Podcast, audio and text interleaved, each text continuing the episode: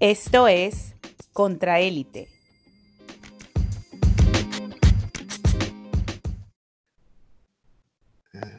Ok, bueno, buenas noches a todos. Desde aquí, desde Viena, les saluda en esta edición especial con un invitado muy especial de Contraélite. Saludos, Vanessa. Hola a todos, ¿cómo están? Sí, súper emocionados aquí de, tener a, un, invitado que, y a explorar varios temas. Eh, importantes, sobre todo con toda la información que está saliendo de Estados Unidos y las opiniones que se están forjando en ciertas partes de la, de la esfera de Twitter y de las redes. Y, bueno, eh, adentrarnos bien en, el tema del poder de los medios de comunicación y, y cómo estar pendiente, ojo pelado, para saber discernir qué es la verdad y qué no es la verdad. Exacto, y nuestro invitado, de verdad bienvenido, Joe Emersberger, él es un corresponsal, sí, un articulista, corresponsal de FAIR.org, que significa Fair and Accuracy in, Reporting, sí, como exactitud y, y justicia o, equilibrio en, en los reportajes. Y bueno, de verdad, una persona que conoce mucho, lleva décadas explorando el tema de, de, los medios, de las distorsiones, de las manipulaciones que hacen sobre América Latina. Y bueno, bienvenido, Joe. Muchas gracias por comenzar conmigo. Ok. Entonces creo que todos estamos muy interesados en el tema de que está ocurriendo ahorita en Estados Unidos con las protestas, los disturbios raciales ante la, la matanza, la ejecución de George Floyd. Y el tema principal de esta conversación nos gustaría examinar bastante es la, la hipocresía y el doble estándar que eh, están exhibiendo los medios ante todos los abusos y, y la brutalidad policíaca que está ocurriendo en Estados Unidos, cómo lo están reflejando los medios en contraste con lo que siempre hacen con Venezuela cuando las guarimbas del 2017 y todo eso, y que ahorita muchos grupos de oposición tratan de pintar esas protestas como eh, de, una forma irónica y como si en Venezuela estuvieran luchando por la libertad, tratando de equiparar las acciones vandálicas de 2017 y las guarimbas con, como, con lo que está ocurriendo con, con la minoría negra en, en, en Estados Unidos. Altamira es un lugar abierto y con varios accesos donde es fácil escapar en caso de enfrentamiento. Cada día los manifestantes son más organizados. Son grupos de 30 o 40 jóvenes que corren, lanzan bombas molotov o piedras y fatigan a los antimotines. Algunos buscaron inspiración en videos de YouTube sobre las manifestaciones en Egipto y Ucrania. Aprendieron a defenderse con herramientas caseras. La gente misma va trayendo las ideas, va aportando las ideas y todo eso, para, para hacer molotov, bombas, todo eso para ponerle este, barricadas con clavos para que se les pichen los cauchos de las motos, todo eso. Entonces, primero que todo, desde Windsor, Ontario, desde Canadá, Joe, ¿qué te ha parecido la cobertura de los medios canadienses, eh, gringos, en comparación con lo que tú has observado durante todo este tiempo hacia Venezuela? Bueno, claro, eh, la, hipocresía es, es, inmensa, ¿no? Pero ya, ya como que no les... Um, no les, ah, no les importa mucho. ¿no? Le, la cosa es que mm, el, el, Trump, el, digamos la derecha en, en ah, los Estados Unidos, no tiene realmente oposición. Em, los ah, demócratas son como una, no son como un partido distinto, son más se parecen una facción de, del mismo partido. Entonces, em, parece que esto les debe hacer bastante daño ¿no? Eh, a la imagen, pero realmente como no tienen oposición, por eso siguen las cosas marchando como siempre. ¿no? Por ejemplo, el tiempo de Obama, un presidente de, uh, pues, de afro, ¿no? ¿Y, y, qué, qué, pasó? O sea, ¿cómo, cómo mejorar? Más bien, bajo, bajo Obama fue cuando empezó el, el movimiento de Black Lives Matter, ¿no? Exactamente. Porque, porque no cambió nada. O sea, las cosas siguen marchando igual, no importa cuál de los dos partidos uh, está en el poder. Entonces, ahorita, a pesar de la, del daño que tienen a la imagen de los Estados Unidos en el exterior, no solo por, bueno, por la brutalidad, por las protestas, por todo lo que está pasando, por, el por la asesinato del, del, señor Floyd, pero también uh, la, como respondieron de, desastrosamente por pandemia, ¿no? por la coronavirus salió recién Jeffrey Sachs con un artículo explicando que hay uh, cinco países en, en, Asia, no incluyendo China, como Australia, Nueva Zelanda, otros tres más, me acuerdo, Vietnam y otros dos más. Bueno, juntos esos cinco tienen la misma población que los Estados Unidos y tienen solo como mil muertos o algo así de, de coronavirus. Y en, en, los Estados Unidos ya han pasado, superado los 100 mil muertos. Y porque no, eh, los Estados Unidos es un país que para destruir, para muchas cosas funciona bien, pero más últimamente es para destruir a, a los demás y a ellos mismos eh, en, en, algunos sentidos. ¿no? Por ejemplo, Cuba tiene una un tasa de mortalidad, uh, uh, de mortalidad para, para niños menos de 5 años más bajo que los Estados Unidos. Entonces, eh, y todos esos problemas existen y siguen existiendo. Y como digo, como no hay oposición, todo esto que vemos, ya la hipocresía, todo, pero siguen los mismos dos partidos diciendo igual, uh, siguen apoyados también por los otros países como Canadá, el Reino Unido, los europeos, muchos los, países poderosos de Europa les apoyan cuando quieren, por ejemplo, destruir a Venezuela o a Nicaragua o hacer, hacer, cosas así, um, el Medio Oriente también, to, todas las cosas que hacen. Entonces, eh, yeah. Y, y, y, es una, es una, es, es interesante que, que, estás mencionando eso, porque es como siempre la misma narrativa, se pliegan estos países occidentales a decir ay, no, bueno, que en Venezuela la represión, en Venezuela eh, la, la, la, opresión de, los, de, las, de las personas que están protestando, pese a que cuando uno ve cómo es la naturaleza de las guarimbas y, y, bueno, nosotros, yo lo viví en carne propia y después lo empecé a ver nuevamente desde el exterior en el 2014, pero estuve allá eh, viviendo cuando, cuando empezaron así recién las, las, las guarimbas, como 2003, 2004, en el 2002, cuando fue el golpe de Estado. O sea, es algo muy, muy violento que uno cuando está viviendo eh, por lo menos en una zona de clase media, y se ve que está atrapado. Si no te unes a las protestas, la gente quiere quemarte el carro, vandalizar, lo que sea. Y...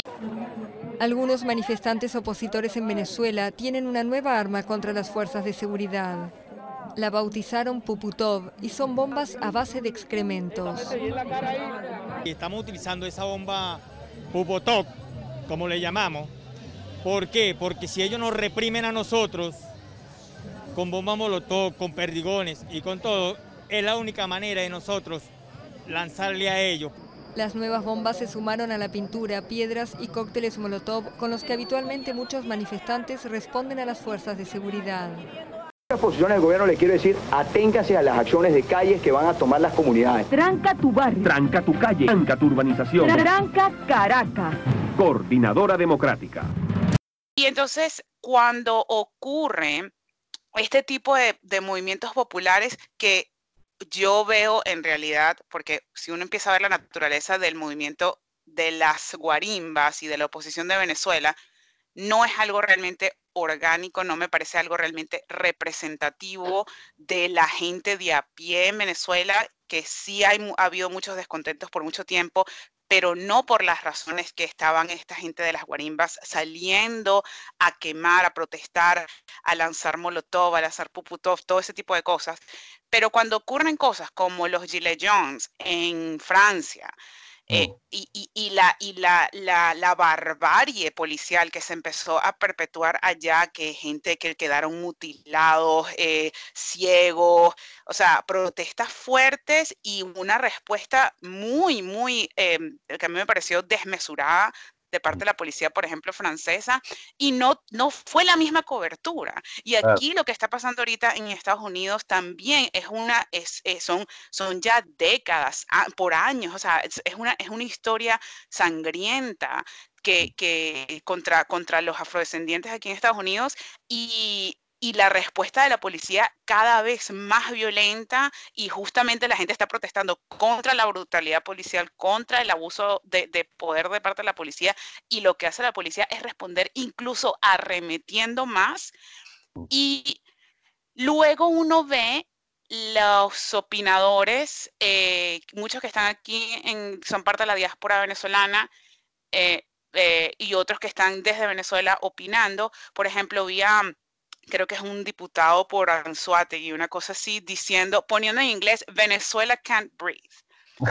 Y o sea, que, eh, realmente, o sea, como me, me, me, me, causa, o por ejemplo, otra, otra, otra periodista que estuvo poniendo allí, eh, como que, bueno, la hipocresía entre que el, chavismo dice que, ay, qué bueno las, las, las protestas ahorita en el pueblo norteamericano, pero aquí en Venezuela plomo todo, a todo el mundo que salga a, a, protestar. Y es algo como que no, o sea, no están viviendo la realidad. Si la gente protestar aquí en Estados Unidos de la manera en que protestaron ciertos sectores extremistas de oposición que no representaban a nadie, con Puputov, con Molotov, cerrando calles, quemando todo, pero de manera sostenida, porque ahorita sí está, pero, o, por ejemplo, cerrando la industria petrolera por dos meses.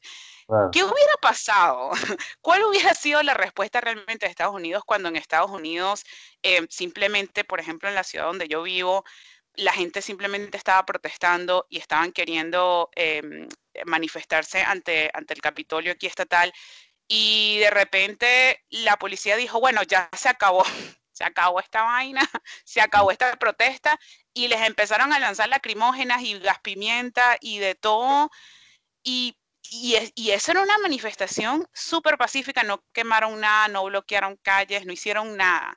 Estaba la gente cantando, no sé qué. Y eso, y, y recibieron ese tipo de represión. No me imagino qué hubiera pasado con, con las protestas estilo Venezuela. Entonces, una, no sé si, si nos pudieras hablar un poco acerca de cómo, o sea, como que cuál es la diferencia en la manera en que, en el tratamiento que le están dando los medios de comunicación. Ah, aparte, dejando esto, también dicho, que los periodistas, aquí hay varios periodistas, bueno, a un periodista de CNN lo metieron, se lo llevaron preso en vivo, em, a, un, a un periodista afrolatino. Ahí lo ven los policías, se llevaron a Omar Jiménez esposado cuando transmitía cerca del cuartel de Minneapolis incendiado. Le dijeron que por negarse a desalojar el área, pero el video muestra otra cosa. Como ustedes pueden ver, arrestaron también a su camarógrafo y su productor. Horas más tarde el equipo fue liberado y el gobernador les pidió una disculpa. Luego vi en Louisville cómo le estaban cayendo a perdigonazos a un, a un equipo de, de reporteril que estaba cubriendo las, las protestas y que en Minneapolis también abusos y, a una persona, a una fotoperiodista le cayó un perdigonazo en el ojo y perdió el ojo, eh, que eso también está ocurriendo en Chile contra las, las personas allá. Y el New York Times hoy estaba hablando de un, le, cayeron perdigones o, fueron agredidos, alguien agredió a los miembros de la, de la prensa, pero sin decir exactamente que fue un organismo represor de las fuerzas del orden. Entonces, no sé si pudieras hablarnos un poco acerca de, de por qué, cuál, qué está detrás de todo esto. Em, en el tratamiento de los medios y, y por qué o de qué manera en, en, Venezuela o, o la, cobertura hacia Venezuela está, mm, o sea, ¿cuáles, cuáles son las diferencias y cuáles son las cosas que ellos destacan siempre y que aquí no se está destacando. No sé, Jorge, si, o, o, yo, si, si tiene sentido un poco la pregunta, más o menos de lo que quiero llegar. Claro, claro es, es, es algo continuo, ¿no? La, incluso, mm, como dice, hay un analista que también escribe por FAIR, se llama Adam Johnson, ¿no? Por ejemplo, cuando, tomen, cuando no hay protestas, cuando no está, o, sea, no hay, no hay protestas, sí hay protestas, siempre hay, pero hay protestas tan, tan pocas que no, no, no se, pues, se les puede ignorar. Ahorita no hay cómo ignorar lo que está pasando. O sea, las protestas son demasiado fuertes y por todo el, por todo el país no se les puede ignorar completamente.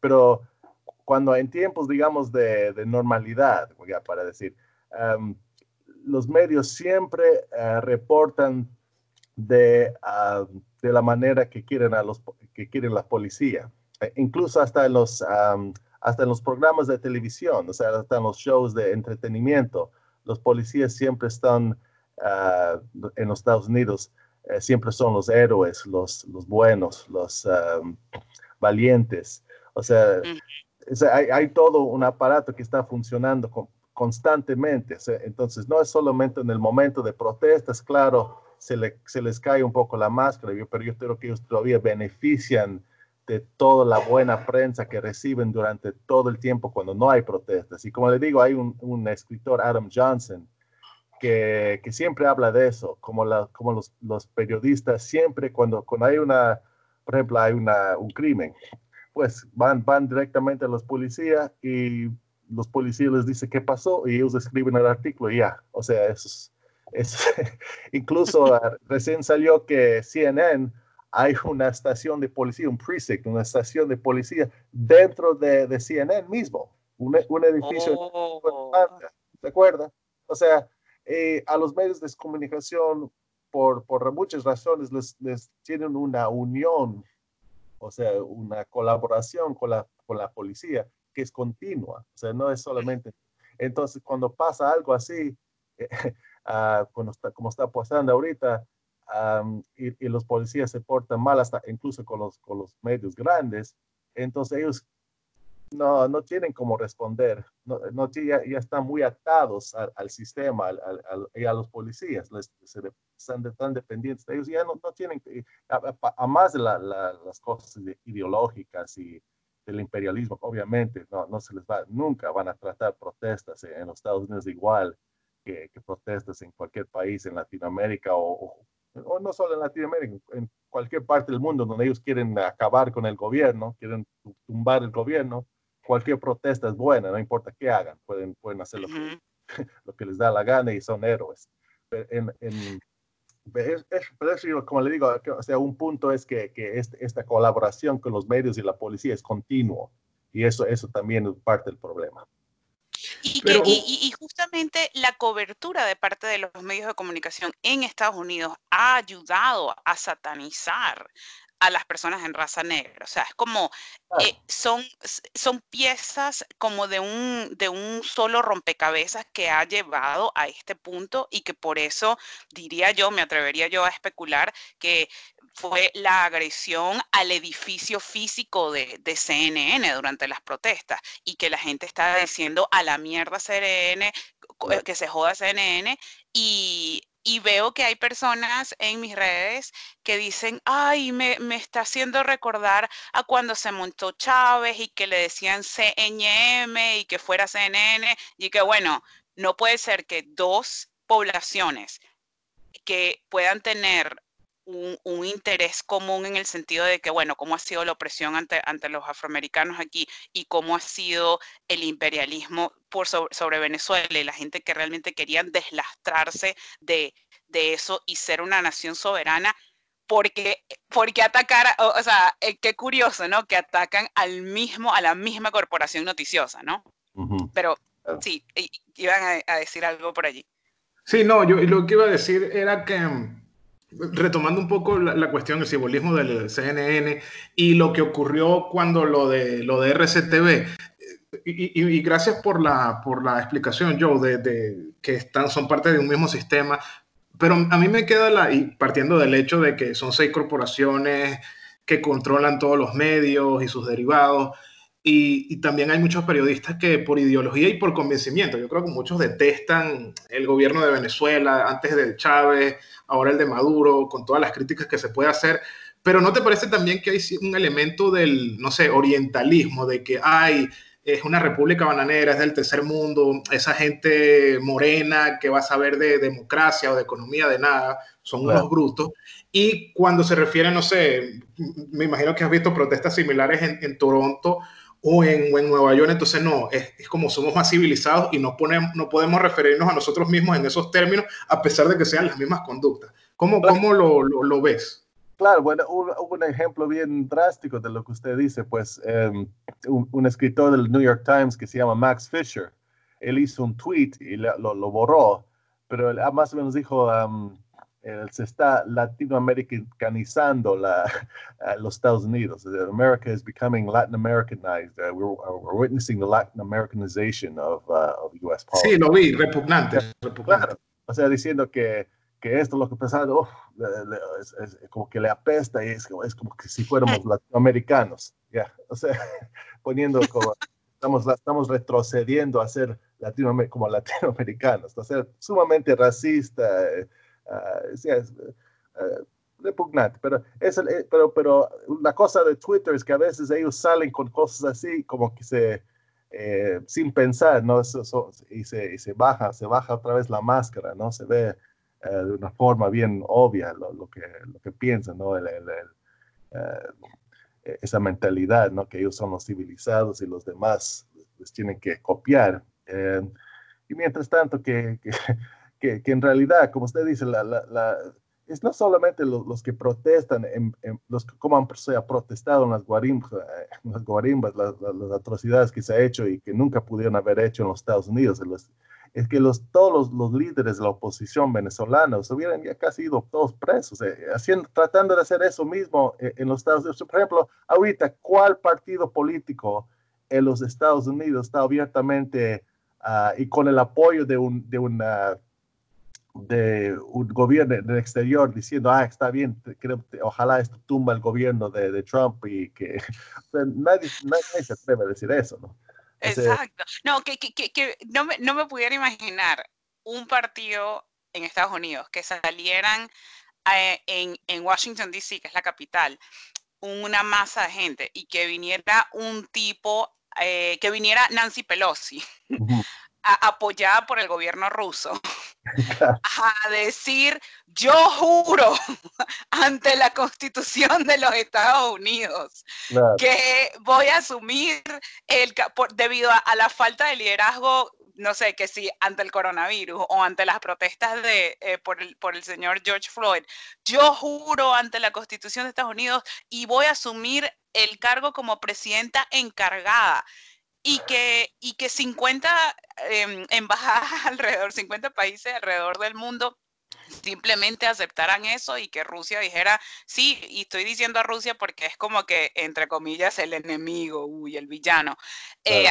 eh, haciendo el paralelo con Estados Unidos. O sea, no, no, no, no, no es una, cosa que da chiste, claro, imaginarse, pero claro que aquí nunca, nunca pasará esto, en estos países no, no lo permiten simplemente, ellos, eso es simplemente algo, una arma que ellos usan, los estándares de lo que se tiene que tolerar como supuesta protesta, son, cambian drásticamente y se les aplica a, los países que ellos quieren, a, los gobiernos que ellos quieren tumbar. Ellos, los países que ellos tienen que tumbar, tienen que tolerar todo, se tienen que tolerar cosas que ellos jamás aceptarían por un, por un segundo aquí.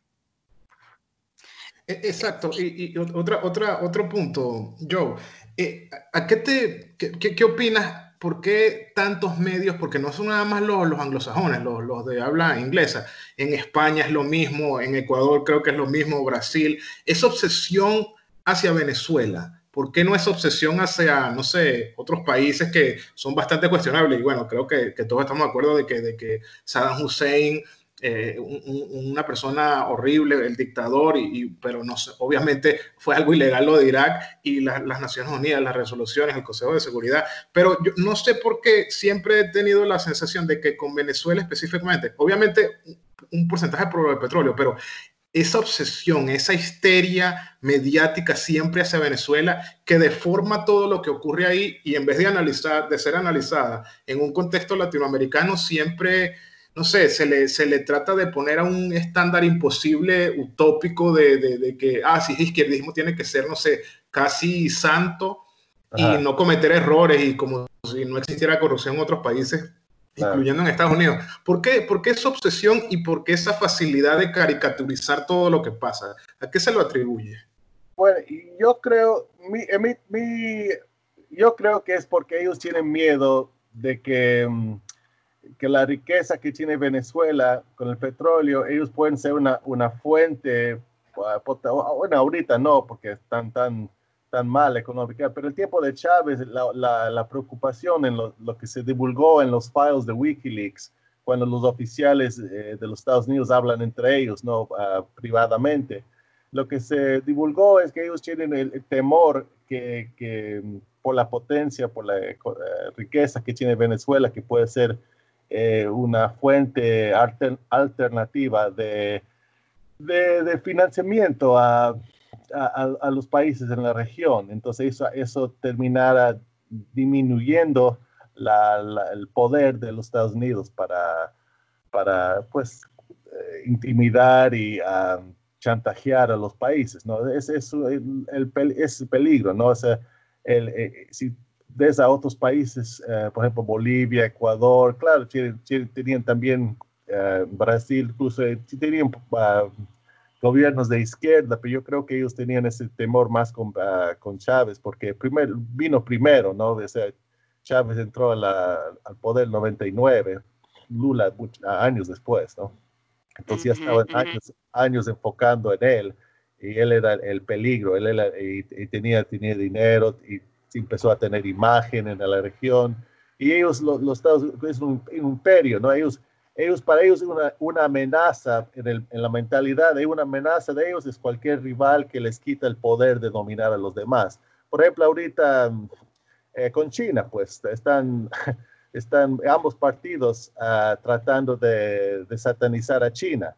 Uh, y esto es algo que, bueno, China es una potencia, entonces eh, tienen que tener un poco de cuidado, pero, pero sin embargo se, se atreven a, a, satanizar China porque lo que ellos siempre odian es la, la, un rival, algo que les puede uh, quitar el, el, el, el, poder que tienen, que todavía tienen, pero que no, no tanto como, digamos, en los años 50. Entonces yo creo que, como, digo, entonces eh, Chávez vino primero eh, que muchos de los otros países, eh, gobiernos de izquierda, y también por esa potencial que tiene de, de, de, ser una potencia regional, siquiera, para y, llevar adelante un, un, una, un, cambio, integrar los países, a hacerles más independientes a, los Estados Unidos. Es, yo creo que esa es la, la, la, fuente, yo, en mi opinión, es la fuente de la, de la obsesión que, que han tenido, como usted dice, desde, hace décadas para derrocar al chavismo.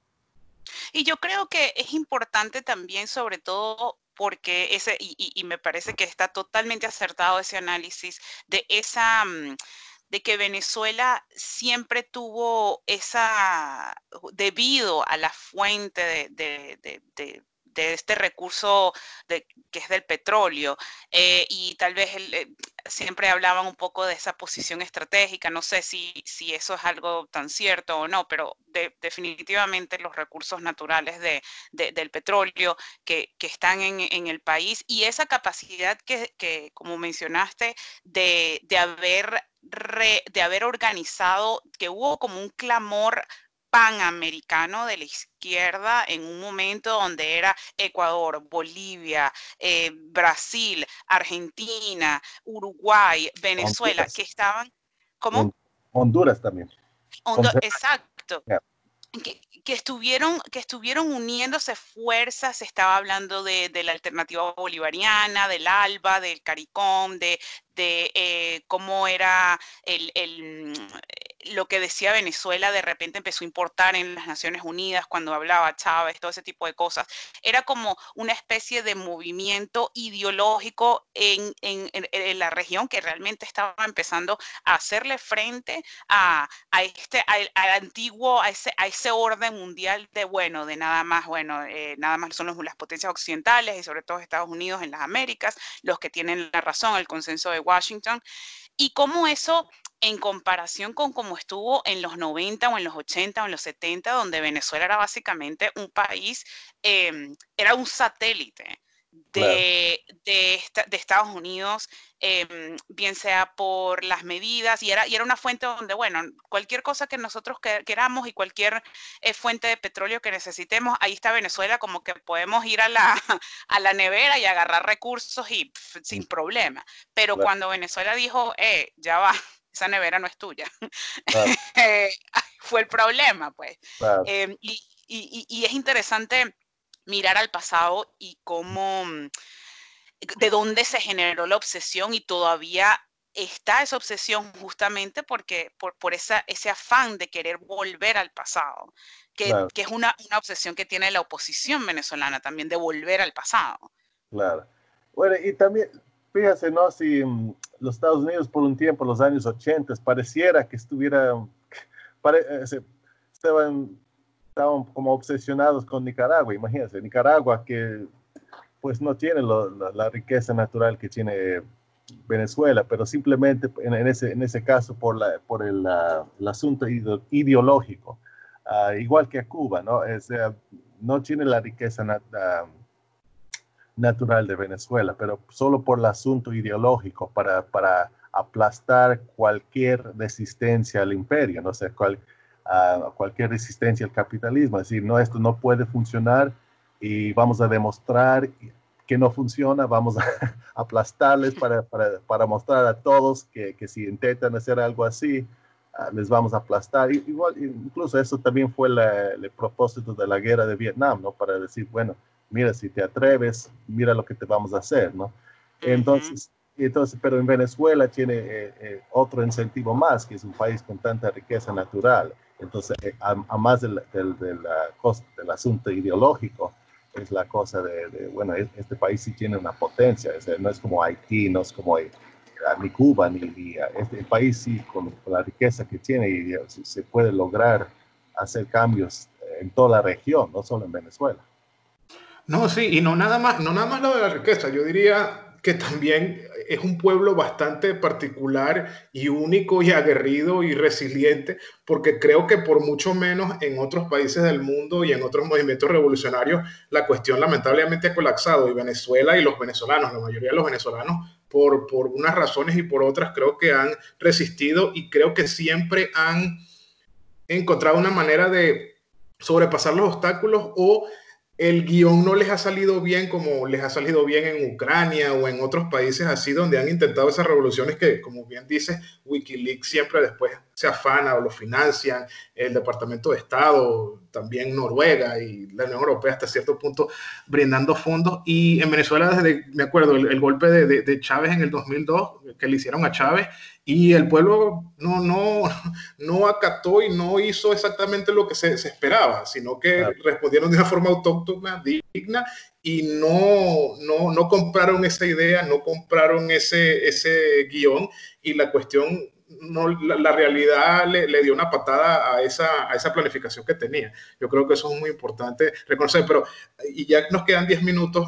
En, en, en, tu experiencia analizando los medios a nivel mundial, especialmente los occidentales, ¿ves paralelismos con el tratamiento y la narrativa a países como Cuba, Haití en su momento, Venezuela, Bolivia, o crees que lo de Venezuela es una cuestión bastante particular? Yo, yo creo que siempre hay bastantes cosas en común, ¿no?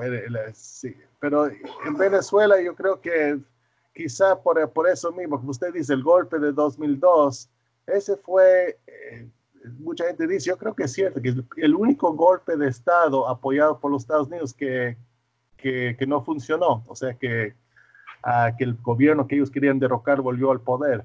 Uh, es, es, algo eh, yo creo que, yo creo que ya lo, tienen visto el ojo, ¿no? Por, que, que, tienen que acabar con ellos, ya se vuelve una, la resistencia mismo se hace, se hace como algo que les provoca ya, o sea, tienen que acabar con el chavismo, están, uh, incluso mira, si llegan al punto de, amenazar a los tanqueros de, Irán que están llegando con gasolina, imagínense, ¿no? es un crimen de, lesa humanidad, ¿no? Es, es, es, es increíble, ellos están, lo están haciendo abiertamente. abiertamente. Y otro punto que quería mencionar, me olvidó, algo, algo, más, algo más iba a decir, pero ya, no, es, es es, es extremo, es, es, extremo porque no hay nada de, y por la falta de oposición, ¿no? Es como, eh, ya es un punto que yo eh, trato de enfatizar siempre, que porque eh, es fácil hablar mal de Trump, de la derecha en general, pero tienen tanto apoyo de los demócratas, de los, de los países como Canadá, el Reino Unido, es, es, tan importante todo eso. Ellos, ellos colaboran tanto, es un equipo realmente. Los Estados Unidos puede ser el, país más, um, más brusco, más, más eh, brutal y todo es eh, obvio, ¿no? El sentido de cómo ellos tratan de, de, dominar a todos, pero ellos tienen todo un equipo. Por ejemplo, siempre mencionan los 50 países que reconocen a Guaidó. Bueno, casi 50 países reconocieron, terminaron reconociendo la guerra en Irak,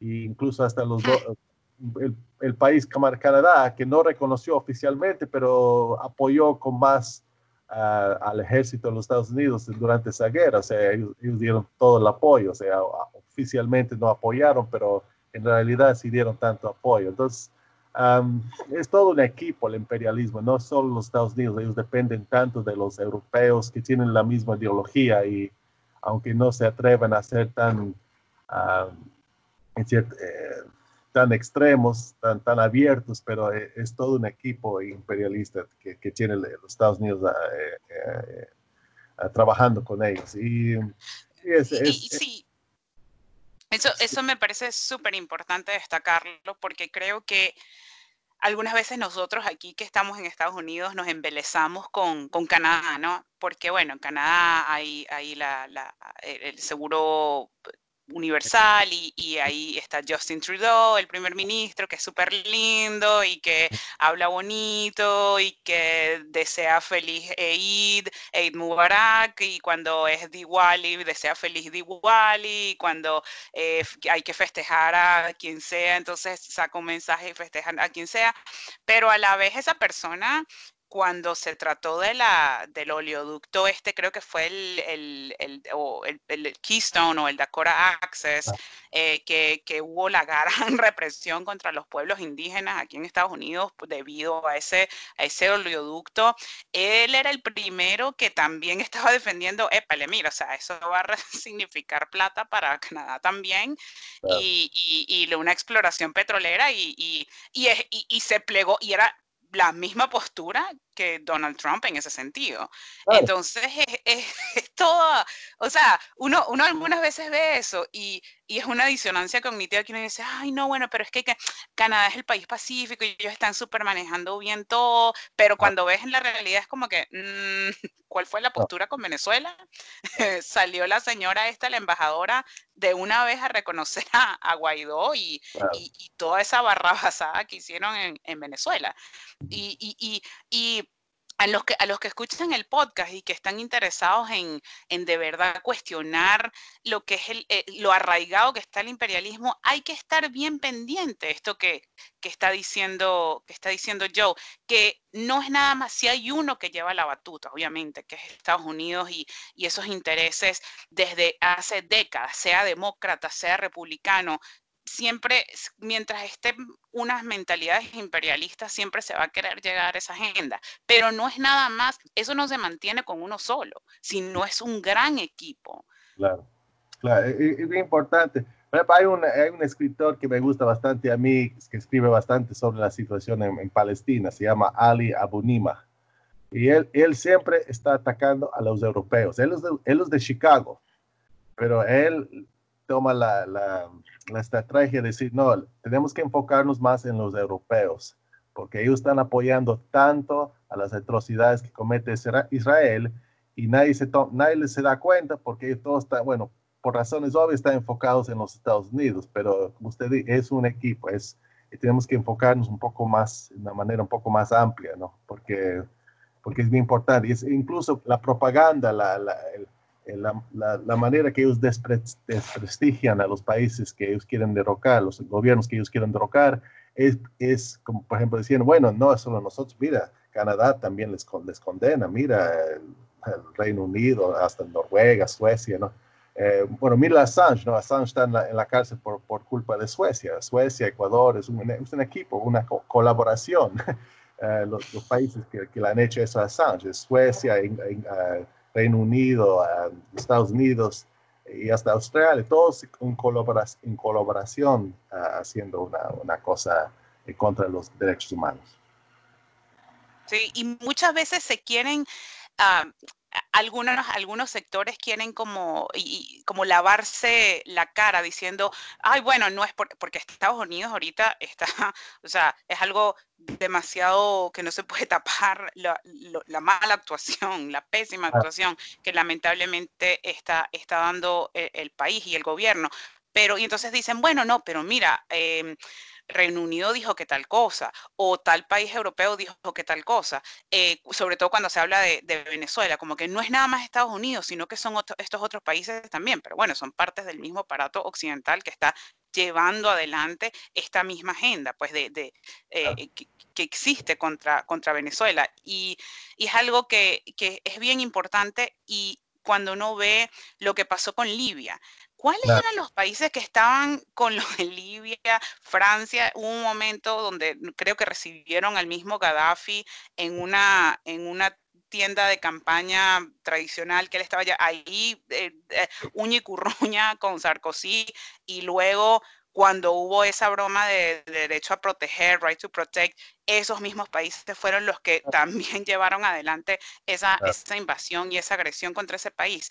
Eh, es algo que, es, realmente impresionante y que, y que creo que, Jorge nos dará para, para, en esta, que hemos estado pensando en hacer una, mm, un análisis de qué significa realmente de identificarse con la izquierda, con la izquierda antiimperialista y, y cómo algunas veces perdemos el rumbo debido a esta, a esta eh, eh, narrativa que uno dice, bueno, vemos algunas veces ciertas, ciertas facciones de la izquierda diciendo, no, bueno, porque es que las protestas en Venezuela o porque las protestas en Hong Kong, sí, hay que apoyar un solo movimiento. Y es como que no es un solo movimiento. Hay que tener, hay que tener poder de, discernimiento y por eso es tan importante el análisis mediático. Claro.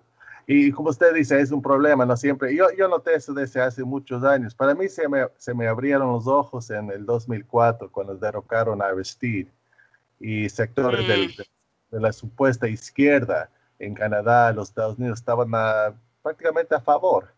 Y, y los, ahí también abrí los ojos uh, con los medios, uh, con las uh, organizaciones de, de, derechos humanos, que también Uh, dijeron poco y muchas veces lo, poco que dijeron uh, justificaba lo que, lo que pasó. Por ejemplo, ahorita uh, el Vivanco, ese, José Miguel Vivanco de Human Rights Watch dijo que Bolivia ahorita es una democracia.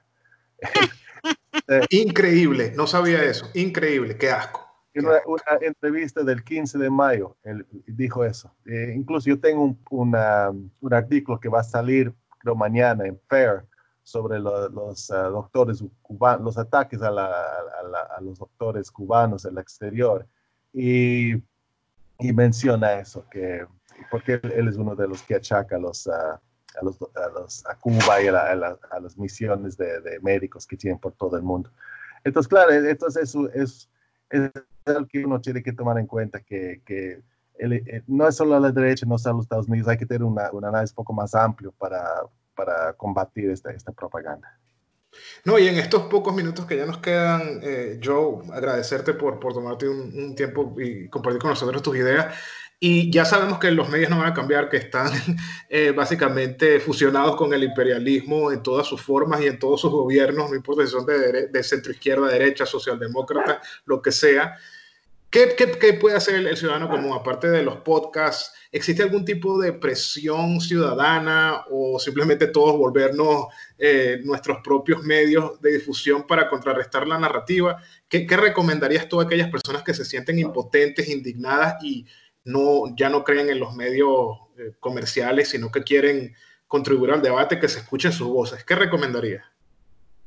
Bueno, exactamente lo que ustedes están haciendo, ¿no? Nosotros tenemos que, que ser nuestros propios medios, tratar de divulgarlo, y unirse con otra gente y tratar de colaborar y amplificar nuestras voces, ¿no? Eh, es la única manera. Pero también yo, yo creo que hay una cosa más.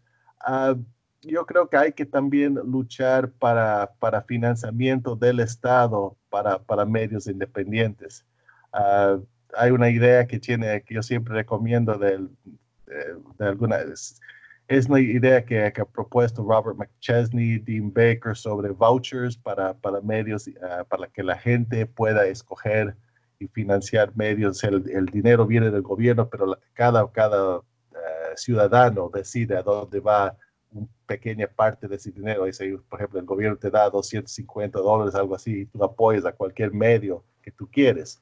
ah, algo así, tenemos que luchar por un para algo, para romper con, el, con esa ventaja que tienen los, los medios eh, grandes del Estado y de los corporativos, ¿no? yo creo que eso también es bien importante y, tenemos que buscar soluciones y ah, pues e, es, la lucha, ¿no? Es la, tenemos que seguir adelante tratando de entre nosotros hacer otras, otras ah, dando, ah, eh, dando oportunidad que otra gente exprese otra opinión, eh, cosas que, que, la gente no sabe, ¿no? Bueno, y con esas recomendaciones, de verdad, muchas gracias, Joe. Nos despedimos de esta edición especial de Contraélite a Vanessa en Iowa. Y bueno, desde aquí, de, desde Austria, eh, suscríbanse al podcast y bueno, seguiremos informándolos sobre lo que está ocurriendo en Venezuela, en, Estados Unidos y bueno, el análisis, eh, como siempre. Saludos a todos. Sí.